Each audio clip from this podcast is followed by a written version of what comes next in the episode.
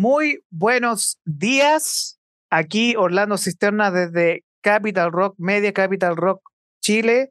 Eh, nos están escuchando desde nuestras diversas plataformas que nosotros tenemos.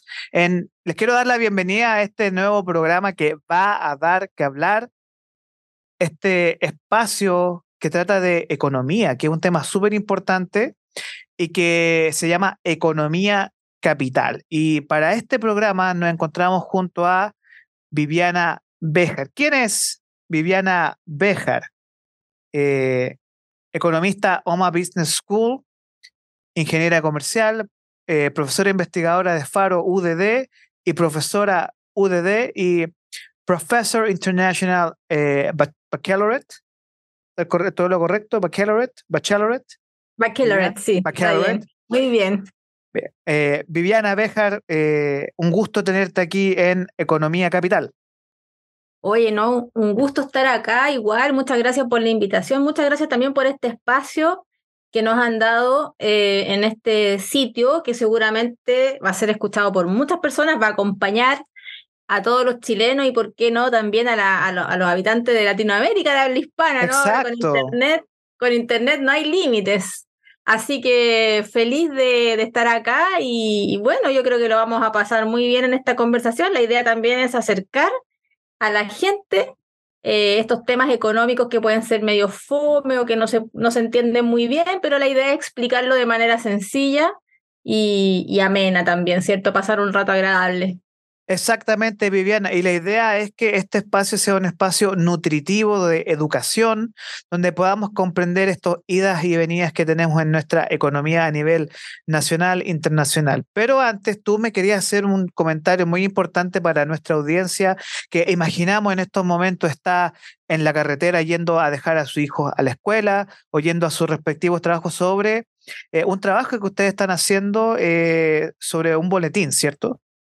Sí, mira, la Universidad del Desarrollo, con su centro de investigación de, humanidades y, ciencias sociales que se llama FARO UDD, ha lanzado un boletín regional para la región del Biobío y Macrozona Sur, eh, donde se abordarán temas de importancia y de relevancia para nosotros, para la gente de regiones, porque Santiago no es Chile, ¿no es cierto? Por lo tanto. Por fin, porque yo sé que la capital, nos gusta o no nos guste, la capital de rock en Chile es Concepción. sí, y, eso uno es Concepción. Así que yo, como santiaguino formado acá en Santiago, yo sé que la capital del rock en Chile no es Santiago, es Concepción. Pero tú hablas muy bien de, este boletín y por qué es tan importante este boletín, porque, claro, desde nuestra perspectiva, tú sabrás, capitalina, es muy difícil eh, conocer lo que ocurre fuera de los bordes de Santiago. Sí, bueno, además Santiago concentra el 46% aproximadamente de la población chilena, o sea, de, cierta, de cierta manera Santiago es Chile y precisamente este boletín, eh, uno de los propósitos que tiene es dar a conocer los problemas que tiene cada región, y empezamos por la región del Biobío y la macrozona sur, eh, pero evidentemente también en alguna oportunidad vamos a hablar de otras regiones, pero nuestro primer número que eh, se lanzó el jueves pasado habla precisamente de un tema muy importante para nosotros acá que tiene que ver con la violencia en la macrozona sur, el problema indígena y la Comisión Presidencial para la Paz y el Entendimiento que elaboró, ¿cierto?, Gabriel Boric, el presidente, con miras a retomar una ley indígena pasada que pretende eh, devolver tierras, qué sé mm. yo, ¿cierto? Con el tema de las tierras y los indígenas y el uso de las tierras. Nosotros sabemos que entre los mm. chilenos y la población indígena tenemos diferentes cosmovisiones de lo que significa la productividad. Bueno, y ahí se, genera el problema, ¿no es cierto?, eh, de lo que está ocurriendo allá, que es un problema de violencia y además es un problema que afecta a la economía de la zona. Afecta a los camioneros, afecta a los agricultores eh, a los forestales. Y en ese, ese tema abordamos en, en el boletín de, esta quincena. Este boletín sale todo. Quincenal. Todas las quincenas, sí. Excelente, genial. Oye, em, desde Santiago nosotros tenemos una perspectiva casi como, y disculpa la expresión que voy a usar, que toda la zona, macro zona sur y de Concepción hacia el sur es casi Vietnam. Es como, eh, allá están los rebeldes, eh, como que hay un abandono estatal muy fuerte. No sé si eso es tan real o no, en términos económicos, porque yo sé que Temuco, la macrozona sur, es la zona más pobre de Chile. Sí, una de las más pobres de Chile. Sí. Entonces, este boletín, ¿cuáles son los lineamientos generales ya para después ingresar hacia temas nacionales en términos económicos? Sí, no, este boletín por lo menos eh, la, la, primera, ¿cierto? El primer lanzamiento eh, ocupa este tema, pero tiene que ver, se analiza eh, la ley, la ley en la cual se va a basar el presidente para reformular, dar, retomar, ¿cierto? el, la discusión sobre cómo se va a resolver el problema. y se habla, se analiza la ley. Este boletín está escrito por un profesor investigador que se llama Alexander Nanjari, que también es de FARUDD, junto con otro profesor investigador, Eduardo Fuentes.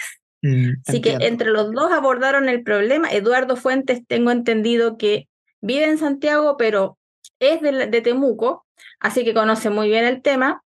Y bueno, Alexander Nanjari es de, acá, de la región del Biobío. Por lo tanto, sí, es verdad que este es un tema que afecta económicamente bastante porque hay ciertos, hay ciertas zonas geográficas en donde es muy peligroso pasar. Ya no es todo Temuco, no es, eh, por ejemplo, uno va a Pucón, Villarrica y no pasa nada, sino que son ciertos caminos mm. que, que, están ahí em, abandonados.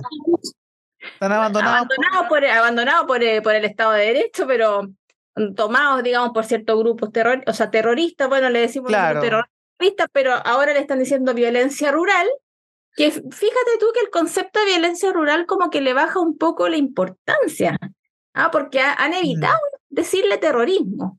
Ahora, pero. Rural es como más, más suave. Claro, porque que te quemen los camiones es violencia rural, no, es terrorismo, no, hay, no, no, existen grupos organizados, son solamente dos personas que estaban ahí viendo, oye, sé que quemé un, camión, un camión por diversión.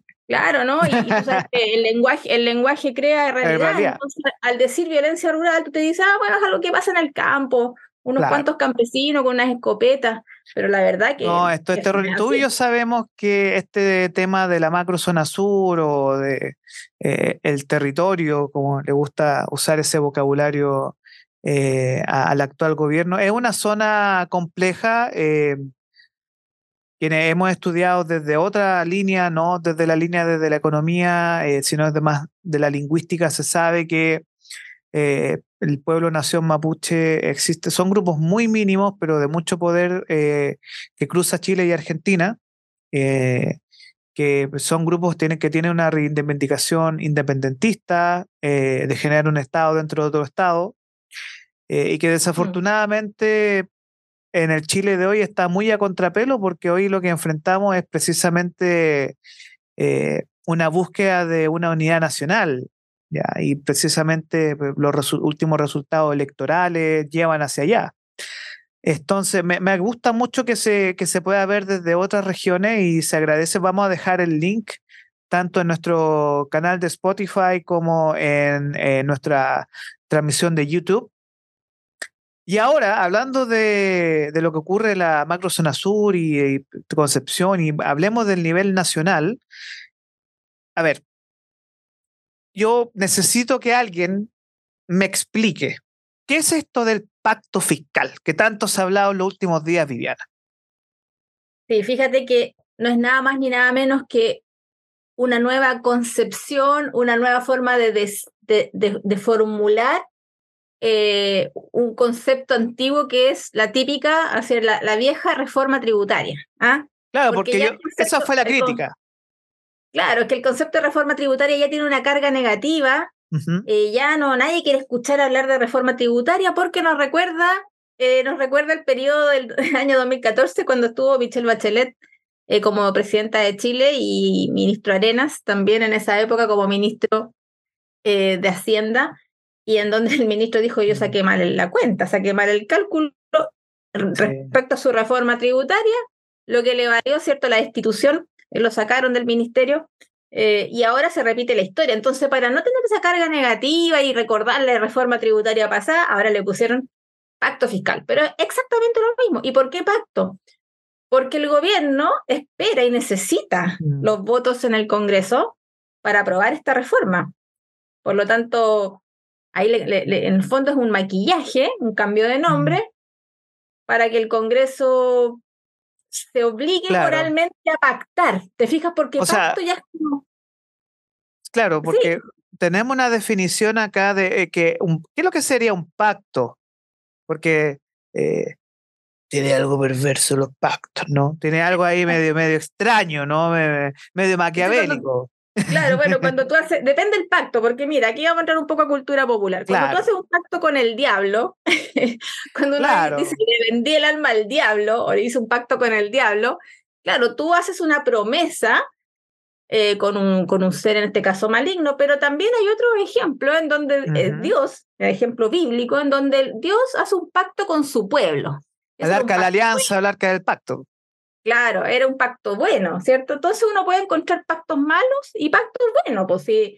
Eh, el, concepto de pacto no es solamente una, una palabra que digamos, bien, esta es la amistad, el amor, nos tomamos todos de la mano y todos unidos vamos a probar este pacto. O sea, hay pactos buenos y hay pactos malos.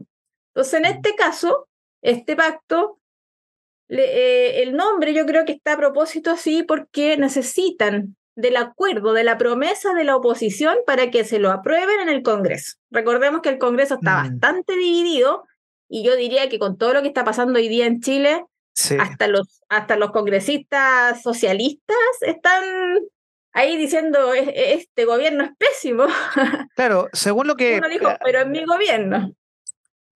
Eh, el problema de eso es que eh, se deja de lado algo muy importante y es que la percepción de, porque, a ver, digamos a las cosas como son, eh, estamos frente a un gobierno que si bien tiene un 33%, 30% férreo de, de simpatizantes y personas que apoyan el actual gobierno, la situación económica del país es muy lamentable. Eh, eh, bueno, más adelante vamos a conversar sobre lo que ocurre con el IMASEC y la inflación, pero em, desafortunadamente hoy eh, en Santiago Centro, por lo menos, lo que uno ve son los locales que tienen el logo se arrienda o se vende más que locales teniendo nuevos negocios. Mm, y eso es preocupante. No, me, me, imagino que en Concepción la situación es un poco igual, ¿no?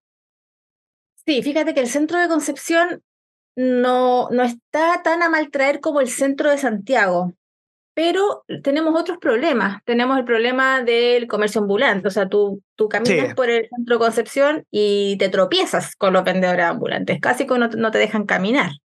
Entonces, eh, no se ven tantos locales eh, cerrados, se ve mucho mall chino también que ha venido eh, de alguna manera a, a conquistar el centro Concepción pero yo he pasado por el centro de Santiago y debo decir que comparativamente se ve más triste em, el panorama en el centro de Santiago que en el centro de Concepción, también considerando que Concepción es una ciudad más chica, con menos habitantes, también con menos inmigrantes.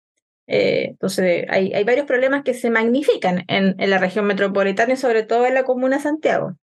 Hablando de la comuna de Santiago, veamos eh, el problema real que se enfrenta hoy, que es el problema político. O sea, eh, aquí la oposición, según los dichos del senador Javier Macaya, ha planteado que la bancada de la UDI, que, bueno, ayer tuvimos un coletazo, perdón, el día viernes, hubo un coletazo muy feo que la UDI se bajó de eh, el tema de pensiones.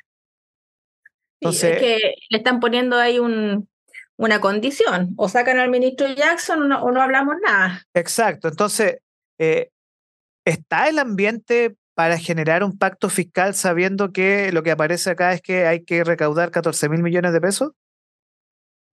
Yo creo que no perdón, perdón, perdón, el tema 8 mil. 8 eh, mil y el tema de los casos fundaciones son 14 mil millones de pesos. Sí, sí, sí. No, 8 mil millones de pesos, oye, que a mí me parece esta cuestión muy... Irrisoria.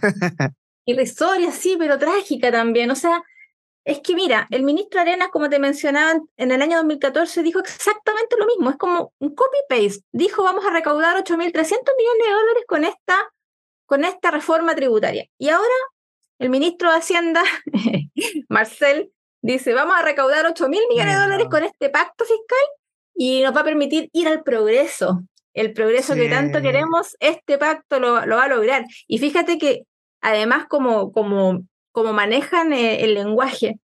Em, y, la, y la perspectiva también y, la, y, y, lo que la gente espera, las expectativas de la gente, porque dicen, no, mira, una parte importante de la recaudación lo vamos a destinar a seguridad ciudadana, porque ellos saben que es un tema para la gente. Mm. Y ahí uno entra a dudar, dice, esta historia se repitió. El ministro Arenas dijo que iba a, a recaudar 8.300 millones de dólares y resulta que recaudaron 7.000 millones de dólares, le faltaron 1.000. Y, y, más, y además que recaudaron menos, la economía se ralentizó, como suele suceder con los aumentos de impuestos. O sea, ¿por qué ahora, la pregunta que me hago yo, ¿por qué ahora va a ser distinto que en el año 2014, sabiendo que tenemos peores condiciones de gobernanza, tenemos problemas más graves como la inflación, tenemos problemas serios eh, de respeto al Estado de Derecho. La pregunta que me hago yo es realmente, ¿por qué tendríamos que creerle en esta oportunidad que va a ser mm. como ellos están diciendo que va a ser? Yo tengo una opinión realista sobre lo que está ocurriendo con el actual gobierno. Yo creo que para la mayoría de las personas el actual gobierno terminó el 4 de septiembre con el, el voto del rechazo a la nueva constitución, que era la constitución de este gobierno. De hecho, ellos mismos han dicho que este gobierno dependía de esa constitución para poder gobernar y aplicar sus reformas. Em, más que, o sea, cuando tú tienes un problema del caos eh, político, tú generas caos económico y social. Yo todavía no entiendo cómo la gente no estalló porque hace un par de, creo que hace una semana subieron aquí el pasaje en Santiago 30 pesos o 50 pesos. Claro. Y nadie se dio cuenta. social. Claro. Entonces, aquí lo que nos enfrentamos es que eh, tenemos un gobierno muy débil, tenemos un gobierno que no tiene Congreso, que no tiene calle, porque la calle se está radicalizando a sectores de izquierda más movilizados y mucho más, más radicales que los actuales radicales.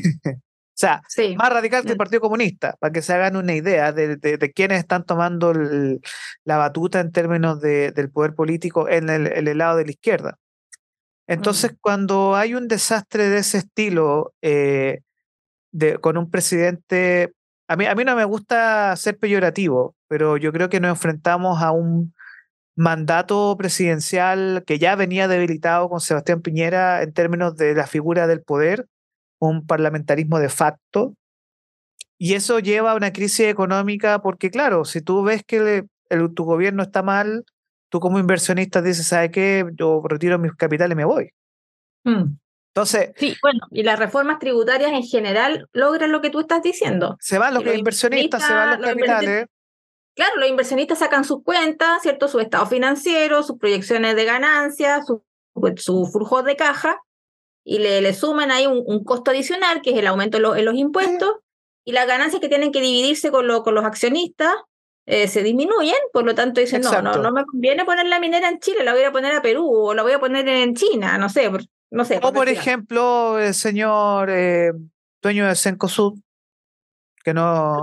Se llevó sus oficinas. El señor Horst Polman dijo, ¿sabe qué? Mire, yo no voy a tributar en este país que me dio todo, pero ahora no le quiero dar nada, no es porque no quiera, pero no, ¿qué voy a dar a Chile si lo que es... Mira, ven los casos de corrupción, ¿para qué voy a tributar en Chile? Hmm. Pues si se van a robar la plata y mis impuestos no sirven para nada. Soluciones. A ver, pensemos pragmáticamente. Tú, desde tu perspectiva, ¿tú estarías de acuerdo en, por un lado, eh, quizás eh, hacer propuestas más radicales en términos económicos que en dos minutitos que si tú tuvieras la habilidad o la capacidad de decir, mira, si estuviera bajo mi control, ¿qué se debería hacer? Por ejemplo, dices tú. Claro, por ejemplo, no sé, por ejemplo, ¿tú recuperaríamos el foot? Sí, yo recuperaría el foot. Es cierto, mira, pasa que, a ver, los empresarios somos, son personas, ¿no es cierto? personas de carne y hueso. Y eh, los empresarios hacen mucho bien a un país, son la fuerza motora, impulsora de la actividad económica y los creadores de riqueza en un país. Emprendedores, como les gusta llamarse ahora, porque empresarios... La clase emprendedora. La clase emprendedora, porque empresario tiene una carga negativa, entonces prefieren que les digan emprendedores. Yo, yo considero que los emprendedores o los empresarios son la fuerza principal, ya sea micro, pyme o macro, son la fuerza principal de creación de riqueza de un país junto con también el trabajo, con los trabajadores, eh, con el acto de colaboración.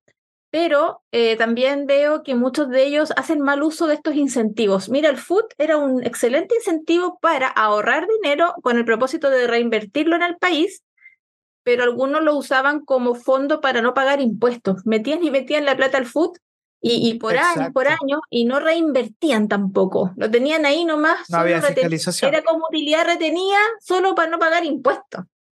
Y entonces, bueno, mataron de alguna manera la gallina los huevos de oro y, y Michelle Bachelet también nosotros sabemos que su, su administración era claramente de izquierda, por lo tanto le tienen eh, una, carga, una carga negativa precisamente a estas acciones de los empresarios de no querer pagar impuestos pero fíjate que si estuviera en nuestras manos, yo creo que cualquier persona de a pie evitaría pagar impuestos. ¿A quién le gusta pagar las contribuciones a su casa?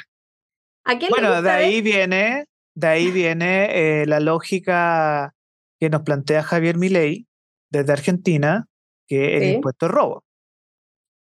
Claro, es que ahí entramos a un, problema filosófico. Fíjate que a mí me gusta, como, como economista me gusta bastante tocar esos temas porque tú dices filosóficamente, ¿con qué legitimidad un Estado se arroga el derecho a quitarte parte de tus rentas? Tú lo piensas, uno lo piensa, dice, filosóficamente. Claro, porque se supone... ¿Perdón? No, dale nomás. No, no, porque se supone, porque aquí todo un supuesto, que si uno paga impuestos, siendo Incluso el pobre hoy día en Chile paga más impuestos que el rico y eso se sabe. Sí, regresivamente, claro. Regresivamente. Entonces, se supone que uno paga impuestos porque yo supongo que la señora que va al consultorio en La Pintana y ese medicamento, que es el ibuprofeno con paracetamol que le dan, que es la única receta que tienen, mm. yo la pago con mi impuestos. O ese niño eh, que está aprendiendo a tirar bombas molotov en los colegios, recibe una educación gratuita, pública y calidad. Bueno, yo con mi impuesto se la pago, pero está aprendiendo a hacer bombas molotov. Entonces, mm. eh, cuando hay un nivel de desmadre así, cuando, y yo creo que eso es la filosofía, yo creo que también el empresario, y conversando mucho con empresarios me han dicho y con emprendedores que a mí me duele pagar todos los meses cuando antes del día 20 los impuestos, sabiendo que esa plata al final terminó en ciertas personas comprándose lencería. Claro, comprándose ropa en estas tiendas grandes. Exacto. Entonces, mm. o no sé, coimeando o haciendo actos de corrupción. Y, y, me, y, me, lo han dicho, o sea, mira, y me dice, ¿sabes qué? Me da pena mm. porque yo soy chileno y yo quiero que a mi país le vaya bien, porque si a Chile le va bien, a todos nos va bien. Pero hablando del pacto fiscal, es, es complicado. Sí, fíjate que el tema del, del, de, de, las fundaciones y de la compra, porque ya es un poco que da risa esta cuestión, tragicómica, eh, la compra de ropa y de lencería, fíjate que ese yo creo que no es el problema mayor. Yo creo que este es la punta del iceberg. Yo creo que el problema mayor son los sobreprecios que se pagan a nivel comunal y de ahí para arriba claro, mercado público. sí, tú cuando vas a proveerle al Estado, ya sea a través de una comuna, de un gobierno regional o, a la moneda directamente, los sobreprecios que se pagan por un servicio o un producto son, yo me atrevería a decir, eh, inflados en un 500, un 600% del valor de mercado. Entonces, si hablamos de robo, porque al Estado, a la gente del Estado le gusta decir que los empresarios roban o que eluden impuestos, bueno, pero el Estado también.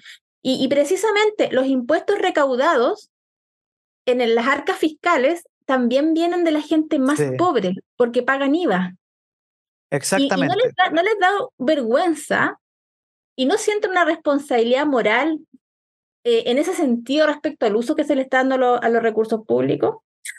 Es que ahí es donde a mí como comunicador y como una persona que trabaja en el tema de emprendimiento e innovación, em, a mí me da mucha rabia.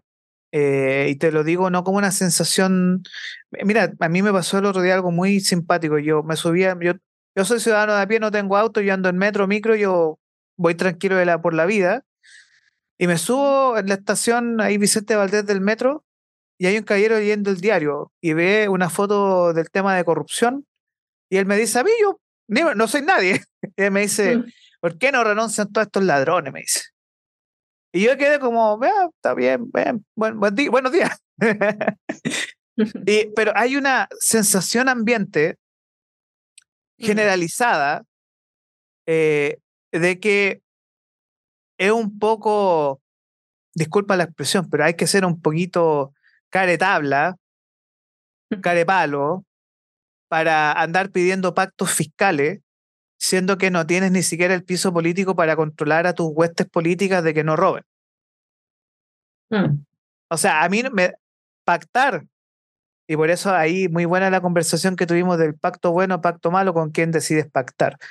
Mm. Porque es fácil vender el alma. Sí, sí, claro. Entonces no. Y, nosotros lo hemos visto estos dos últimos años. O sea, los políticos venden el alma por unos cuantos votos. Ah, o sea, van para allá, van para acá, y, y uno dice, bueno, ¿en quién estoy confiando? Y claro, porque claro, mira, el retiro de las plata de la AFP, populismo, lo que pasó con el estallido social y la nueva constitución que nadie quería, populismo. Entonces ya cuando el, germen del populismo, la yo, llamo la bonocracia, mm. eso eh, comienza a invadir grandes poblaciones, mira, tú podrás derrumbar mil monumentos narcos, pero cuando la economía a las personas le empieza a ir mal y empiezan a hacer ya sea despidos masivos o ya sea eh, personas que de un momento a otro pierden la esperanza, eh, y ese es un fenómeno general. No te sirve proponer pactos fiscales para recaudar más impuestos si la sensación ambiente es como, por favor, adelanten la elección y váyanse. Sí. hagan algo, hagan algo para poder solucionar este, porque si la política está mal, no puedes proponer ideas económicas. No sé qué opinas tú. Sí, es que mira, yo, yo no le llamo gobierno a este gobierno, yo le llamo administración, porque son un grupo de personas que vienen acá, están ocupando oficinas públicas y organismos públicos, pero yo no, no creo que estén gobernando realmente y la evidencia lo muestra así. Están tratando de imponer un modelo de sociedad y Michelle Bachelet ya lo trató de, hacer, me acuerdo cuando nos vendía la idea de, una asamblea constituyente. Eh, bueno, tanto darle, ¿cierto? Tanto darle que al final lo lograron, pero por supuesto les salió mal, no como ellos planeaban. Eh, no, no fue bien planificado. Eh, ya vimos que el pueblo no puede hacer una constitución porque una constitución es un instrumento jurídico, por lo tanto el pueblo no tiene los conocimientos para redactar una constitución.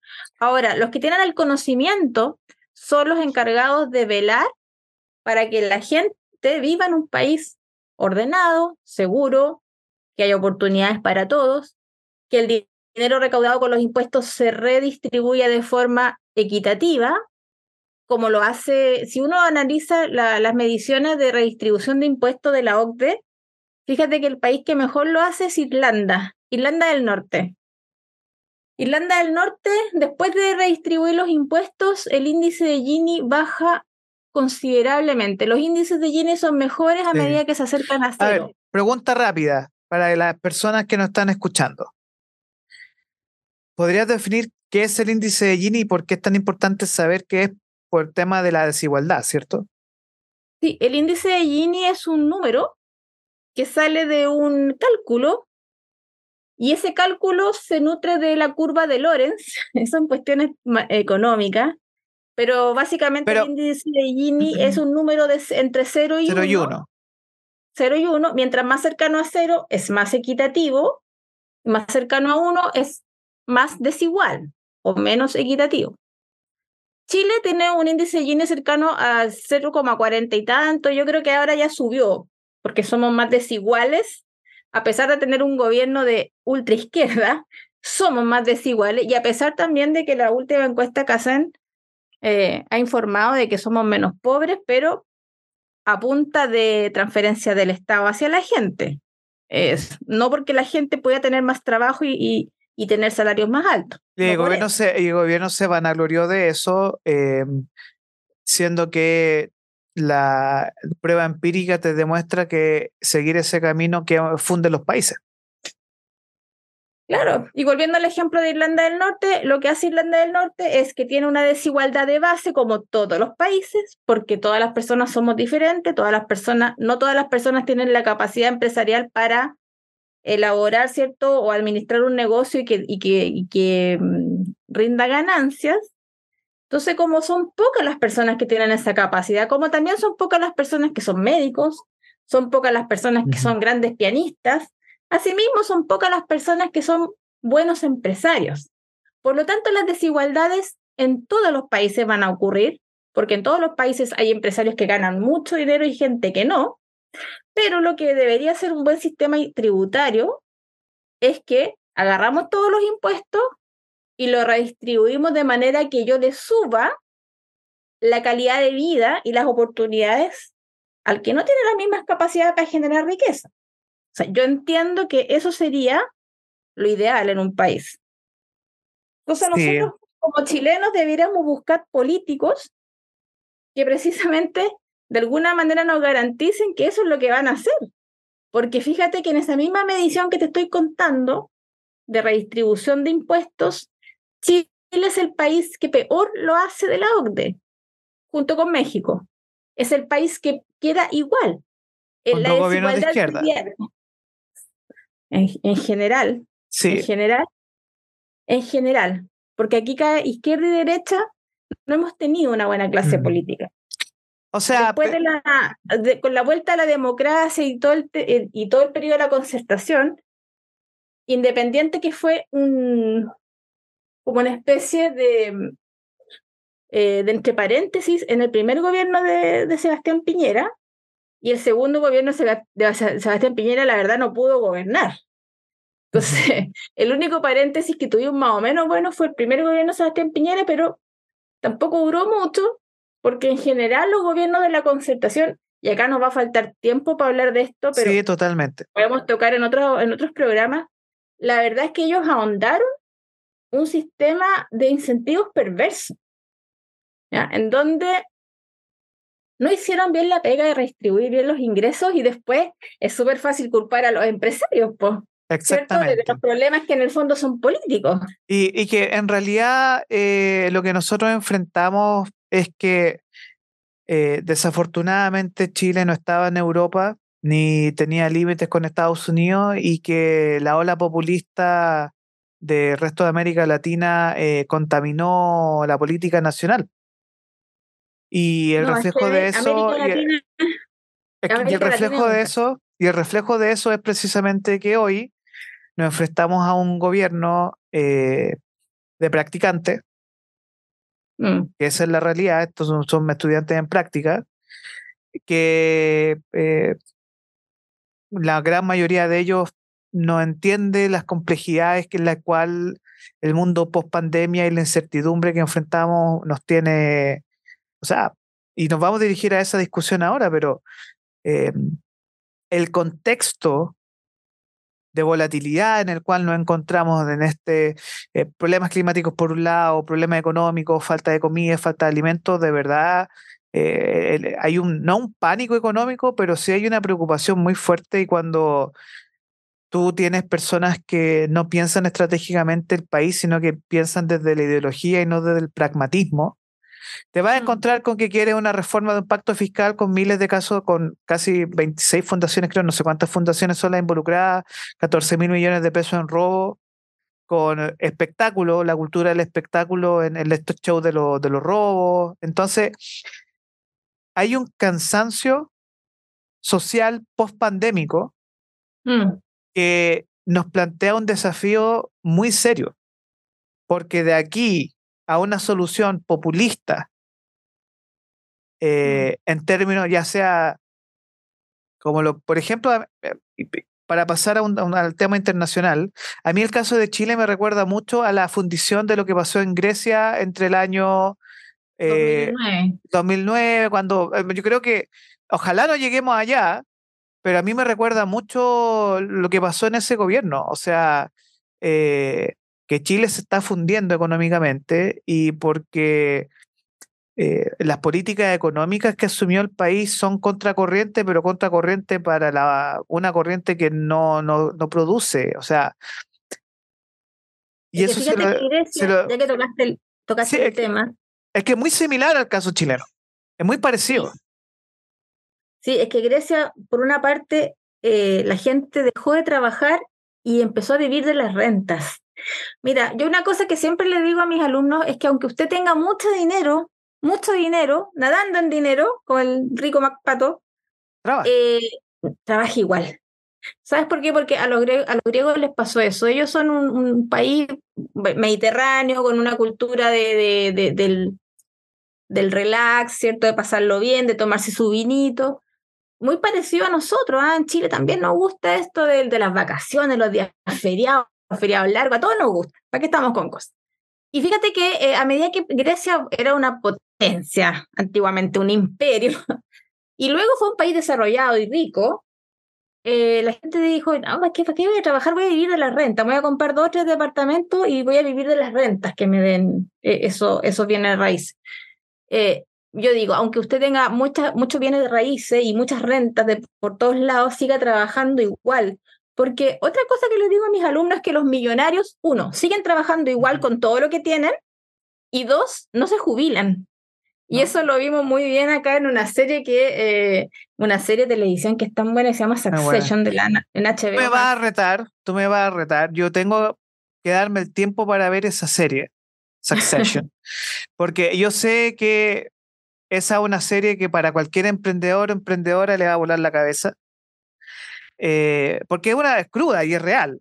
O sea, a mí me encanta. y, el, y, el, viejito, el dueño del, imperio, era un imperio, era estas familias son del, 1% más ricos del mundo, y el viejito estaba que se moría y no se quería jubilar. Entonces, eh, eh, yo se lo cuento a mi alumno a modo de talla, pero es verdad.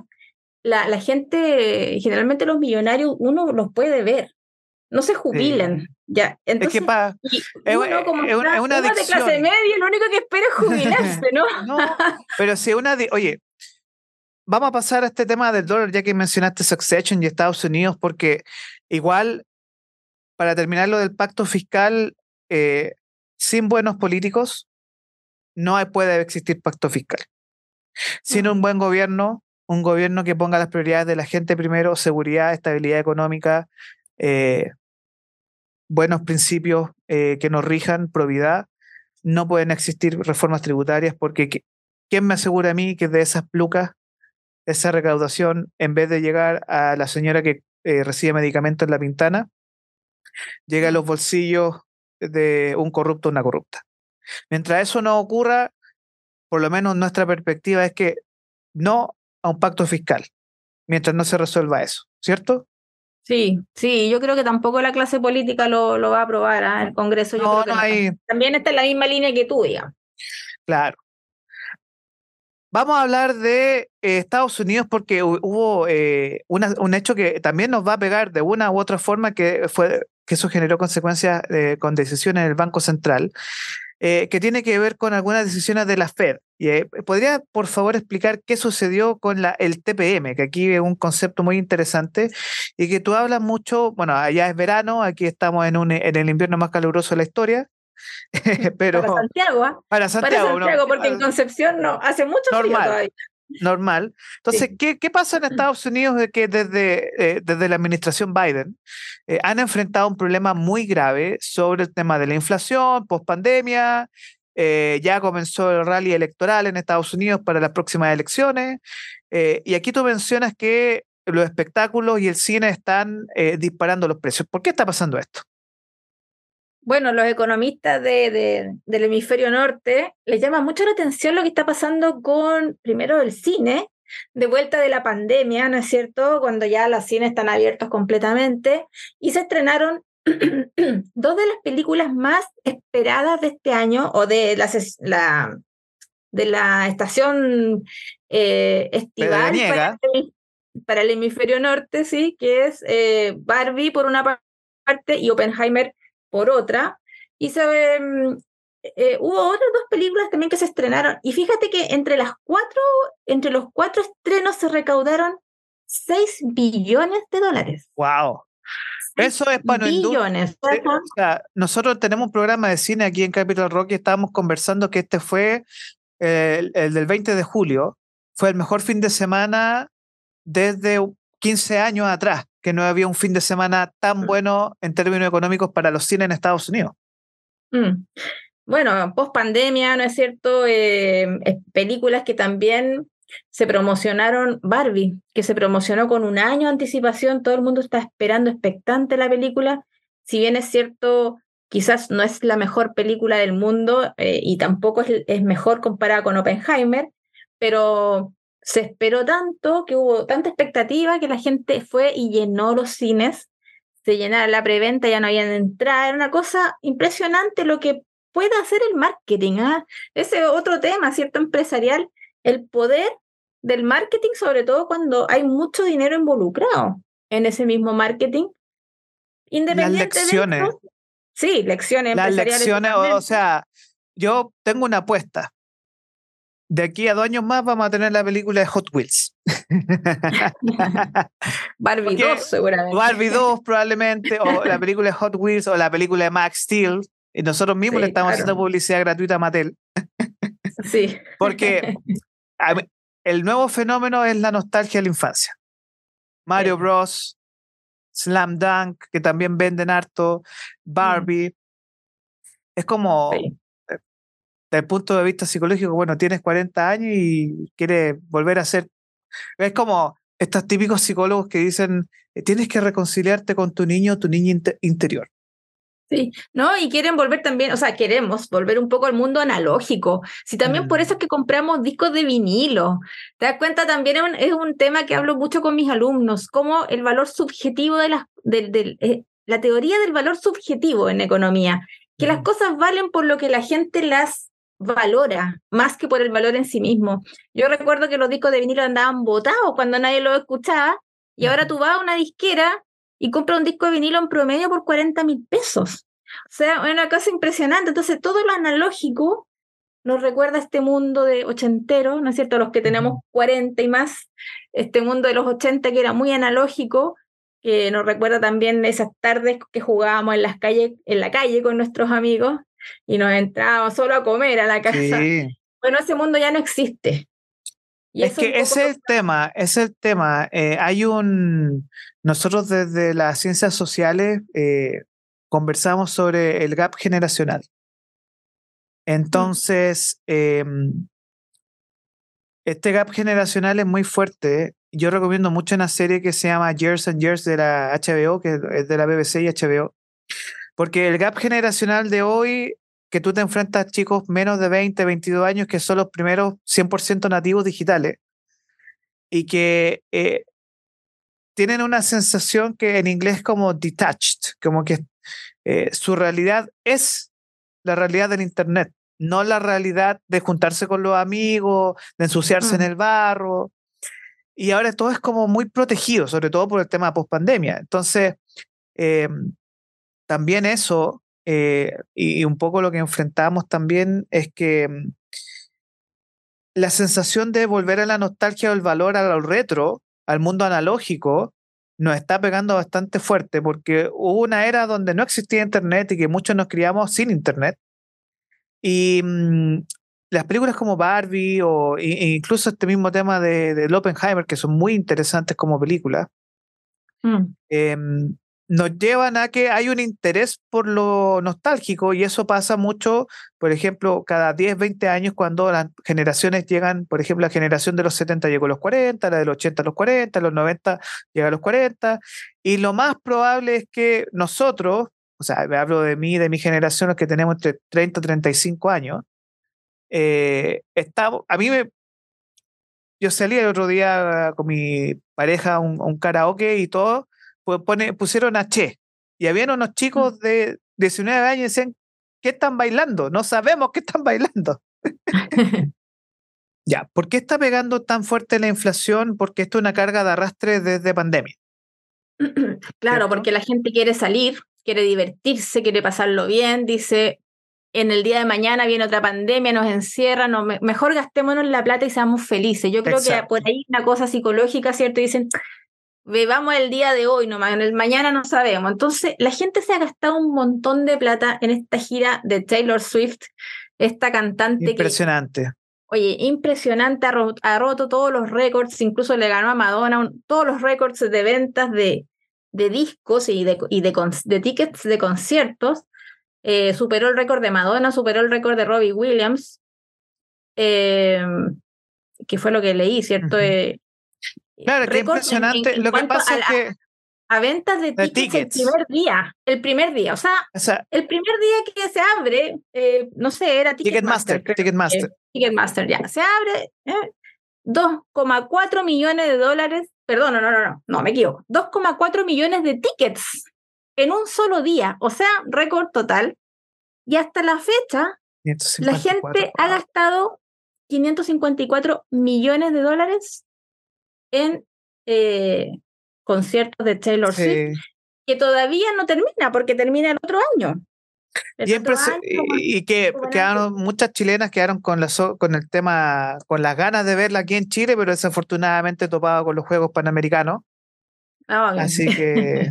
Eh, Se lo perdieron, ¿no? no, sí, eso, eso de los Juegos Panamericanos, volviendo a lo de Grecia, es muy parecido a mm. lo que hicieron los Juegos Olímpicos de Atenas 2004 y el desastre económico que provocó eso después. Así que ojo con, ciertas coincidencias. bueno, entonces... Em, no, y, y no solamente la gira Eras Tour de, Taylor Swift, sino que además también la, toda la gira de, de creo que era de Rihanna y, todo lo que está pasando ¿cierto? A, nivel eh, planetario. Pasa que cada, en cada ciudad donde hay una, un concierto, aumenta, bueno, el número de pasaje de transporte, aumenta el número de servicios de restaurante, aumenta la demanda también por, por hoteles, eh, aumenta todo. Entonces, en cada ciudad donde, donde Taylor Swift hace un concierto, eh, sube la demanda de este tipo de servicios, por lo tanto se ha culpado, de cierta manera, a Taylor Swift a, esta gira de que está presionando al alza la inflación. Porque lo que pasó en Argentina. Lo que pasó en Argentina con los precios del pasaje de avión, como no venía a Chile, eh, dicen que las Swifters, las Swifters argentinas, se metían a las páginas para impedir que Swifters chilenas compraran los vuelos de avión y se dispararon los precios. Entonces, un vuelo a Argentina cuesta 60 mil pesos, estaba a 500 mil pesos por demanda para la fecha de Taylor Swift. Mm, no, pero es, que, es, impresionante. impresionante. Impresionante la psiquis humana.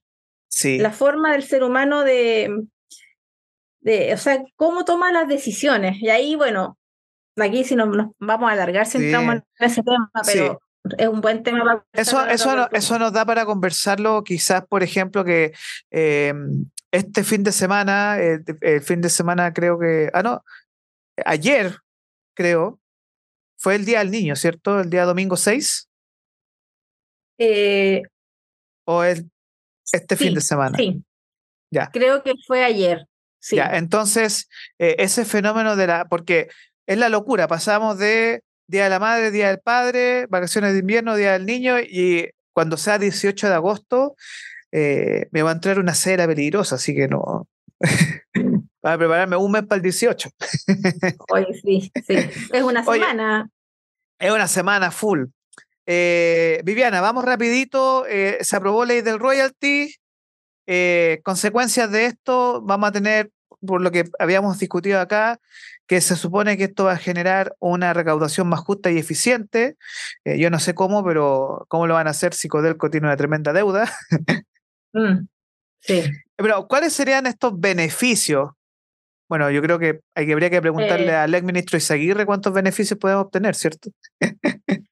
sí, es que, mira, este royalty minero no es nada más ni nada menos que un impuesto específico a la extracción de minerales, recursos naturales, ¿cierto? Porque son, son recursos escasos, como todos los recursos en verdad, y no renovables, que son lo importante. Eh, claro, es un impuesto adicional, em, y este royalty viene a em, reemplazar a un impuesto que, que, que tenía antes el, eh, las mineras, que no me acuerdo cuánto era, creo que era como un 37% un, un impuesto que, que estaban afecta a las mineras y, y, este sube a 45-46% aproximadamente. O sea, yo creo que unos 10 puntos mm. sube. Claro, eh, ahora se supone, o sea, se supone que esta recaudación es para redistribuir a las comunas más pobres eh, para generar, se supone, para generar eh, mayor igualdad.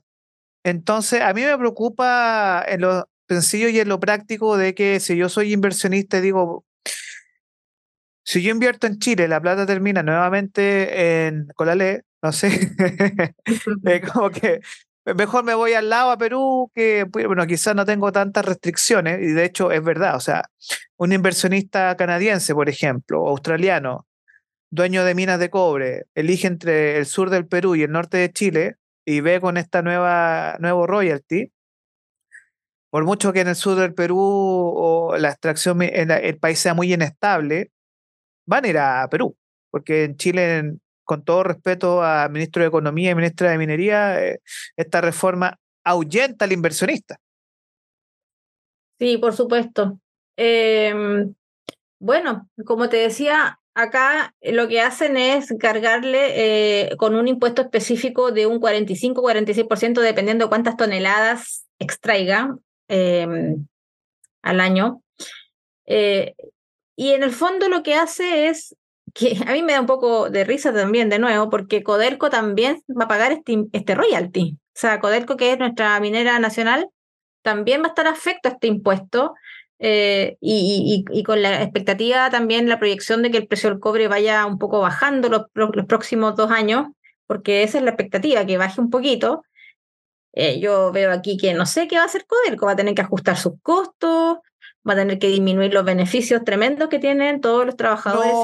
oye, pero, oye, pero sí, oye, con todo respeto, pero un par de millones menos siendo que el sueldo mensual del director ejecutivo es de 56 millones de pesos al mes.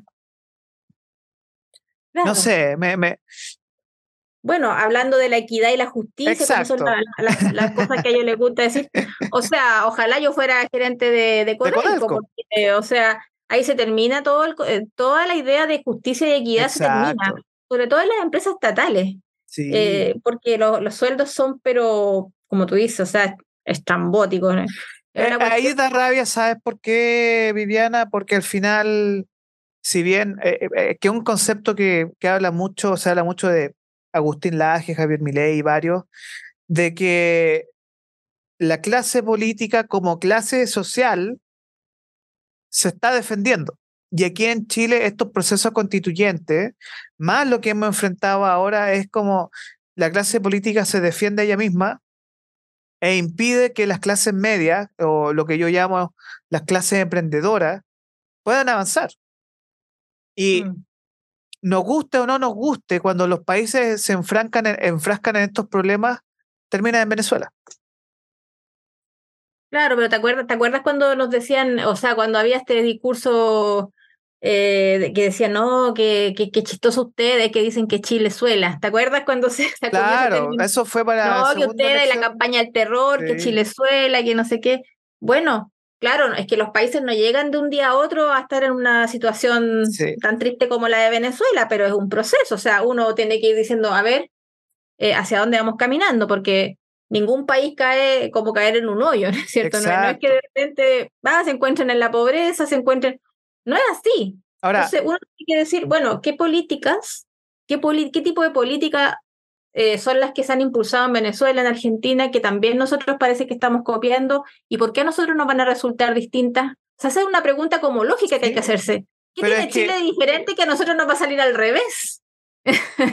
Pero que ahí el tema es que, bueno, aquí hay que confiar en un presidente que gastaba 5 mil dólares en su educación, pues y que no se graduó. Mensuales. ¿eh? Mensuales.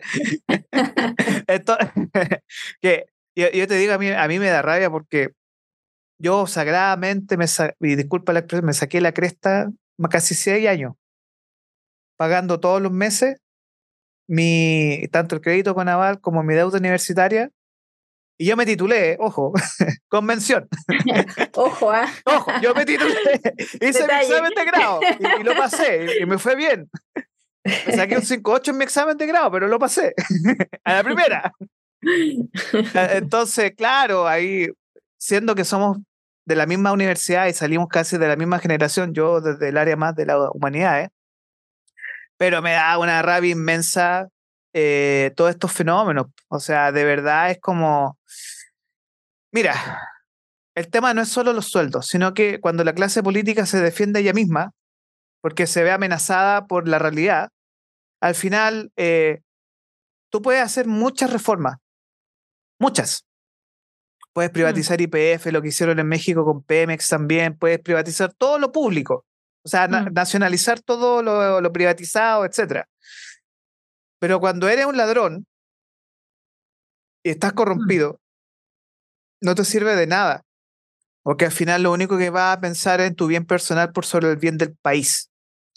Sí. Y desafortunadamente hoy eh, necesitamos líderes y, hombres y mujeres líderes que pongan primero a Chile por sobre intereses particulares, porque desafortunadamente si no hacemos esas decisiones a tiempo, eh, yo lo único que espero es que no venga un populista de turno eh, a decir, ¿sabe qué? Vamos a nacionalizar todo, porque ahí de verdad eh, sería el peor de los mundos. Y desafortunadamente, para cerrar esta, esta conversación, nos quedan siete minutitos, eh, tenemos malas señales económicas del IMASEC. El IMASEC a la baja y las consecuencias que esto va a tener a nivel nacional. ¿Qué pasa con el IMASEC? Bueno, el IMASEC es una medición mensual de actividad económica. El IMASEC, este IMASEC se mide, como su nombre lo indica, todos los meses y viene cayendo sostenidamente hace cinco meses. Cuando el IMASEC cae seis meses seguidos, se habla de una recesión.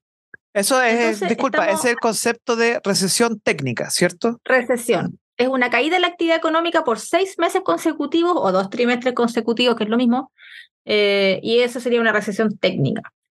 Em, y Chile está a un mes. Vamos a ver cómo, cómo, son, son las la, estadísticas, las mediciones de ahora de, julio, pero estamos a un mes de que, bueno, ya lo, lo sabían todos los economistas, todos lo sabían que estábamos esperando una recesión. Em, no, no es nada nuevo, digamos. Ahora, le va a pegar en septiembre le va a pegar en septiembre, que es un mes difícil para este gobierno y que, que un gobierno que en pleno septiembre le diga, no, oiga, sabe que estamos en recesión, no va a ser muy grato. Sí, o sea, es que, es que tú te fijas que este gobierno le dan puras noticias negativas y hacen como que no ha pasado nada, como que las caras que ponen es como que nada, como que no estuviera pasando nada malo, está todo bien. La ministra Vallejo lo hace excelente. Oye, qué buena voz, qué buena vocera, lo digo de no lo digo en forma irónica, ni, ni, ni con sátira, no, nada de eso. Irónica, no. Fíjate que yo encuentro que la ministra Vallejo es una de las mejores voceras que ha tenido Chile porque es convincente, fíjate tú. No se arruga, no se pone nerviosa, a pesar de que se le está cayendo, se le está desmoronando el gobierno en sus cabezas, ella sale ahí con una cara, pero no, yo la encuentro fantástica. Sí, mis felicitaciones para la ministra Vallejo como vocera. Eh, sí, es que, ojo, yo, creo, yo creo que en septiembre lo va a hacer bien también y hacen como que nada.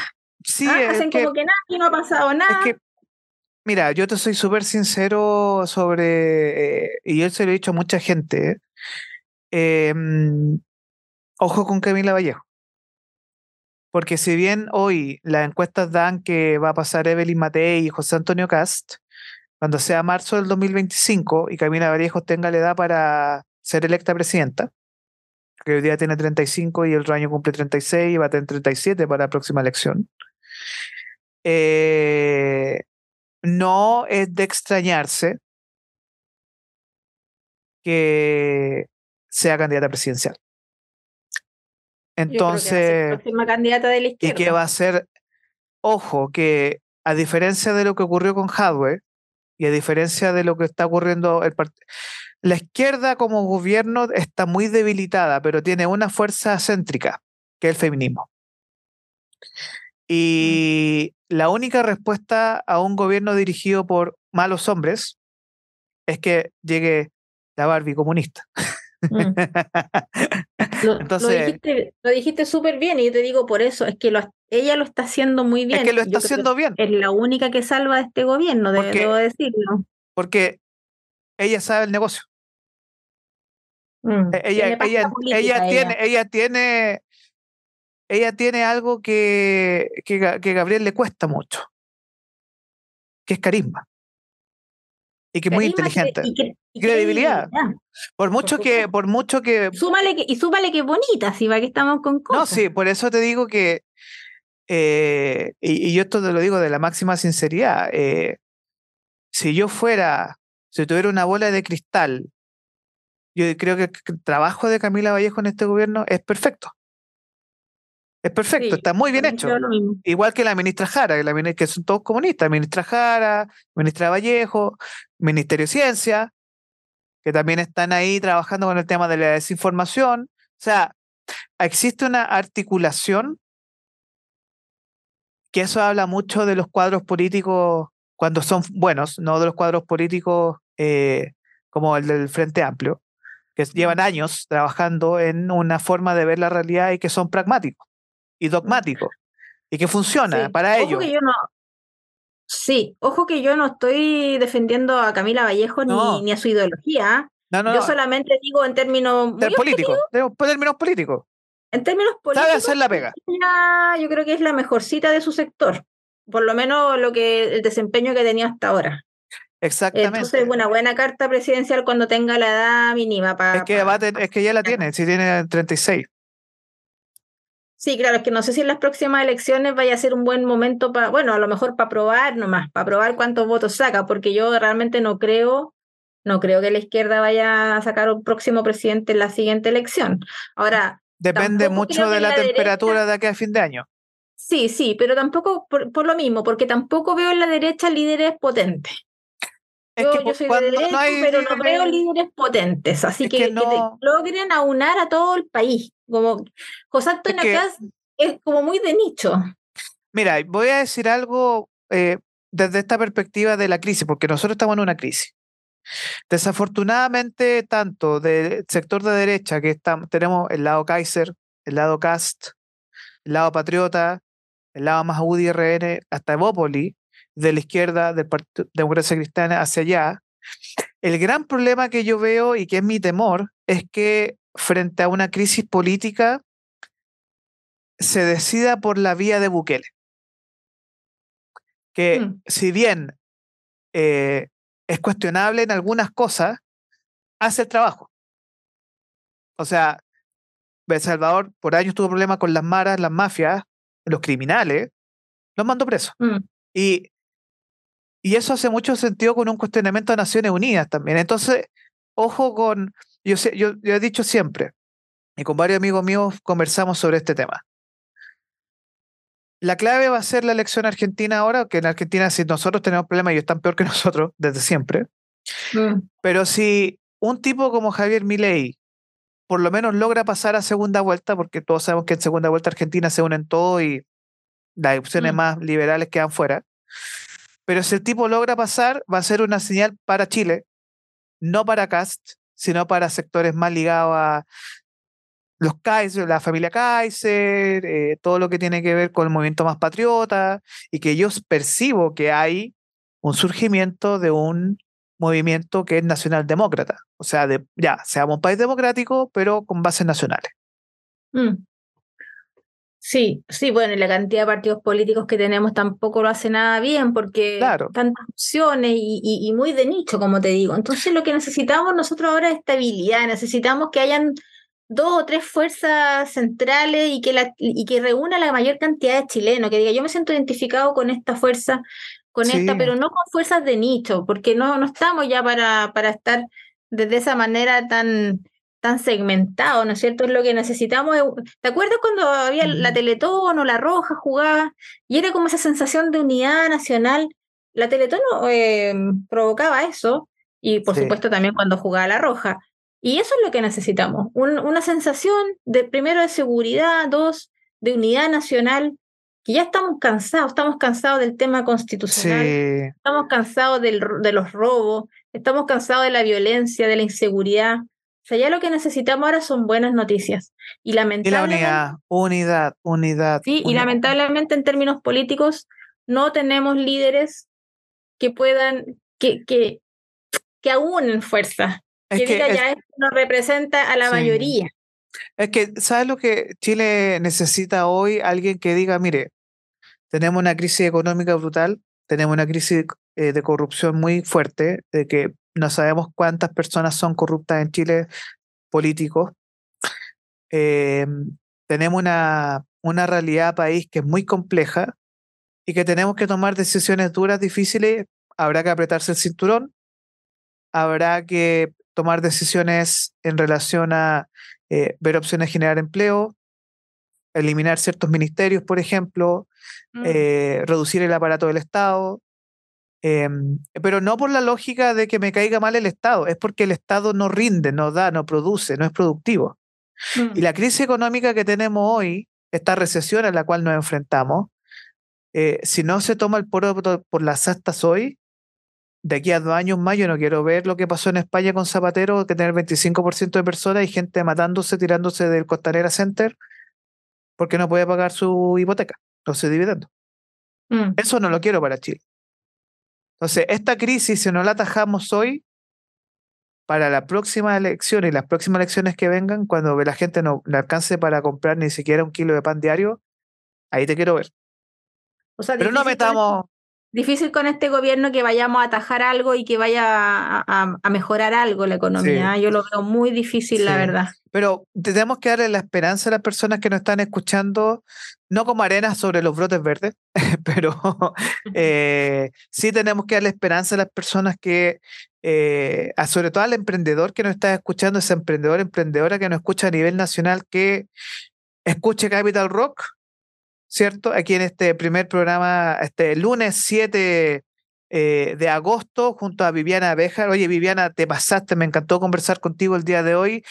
El próximo lunes, bueno, veamos cómo se viene esta semana económica. Eh, un minutito para eh, un mensaje final para nuestros los radioescuchas que no están en nuestras redes de Capital Rock, en YouTube, Spotify, también en nuestras redes sociales. Un mensajito final corto, rápido. Hace un rato me preguntaste qué haría yo si tuviera todo el poder para dar vuelta a la situación económica en Chile. Creo que no lo respondí, lo voy a responder ahora. Eh, me apretaría el cinturón, convencería a los chilenos que necesitamos apretarnos el cinturón, eh, dejar de endeudarnos, tratar de producir lo más posible, tratar de salir de este hoyo en, el que nos encontramos todos juntos eh, y dejar de creerle tanto a los políticos en épocas de campaña porque suelen agrandar eh, sus promesas, suelen ser magnánimos en sus promesas y la verdad es que eh, los recursos son escasos, hay que tenerlo eso siempre presente.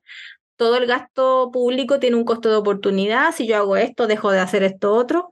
Por lo tanto, ser bien conscientes y racionales como votantes. Yo le, le haría un llamado al votante indeciso que no es de izquierda ni de derecha, porque te has fijado que hay gente que dice yo no soy de izquierda ni de derecha. Bueno, a ese votante, al, swing vote, que se le dice en Estados Unidos, le diría... Escuche Capital Rock. escuche Capital, Rock. Economía Capital.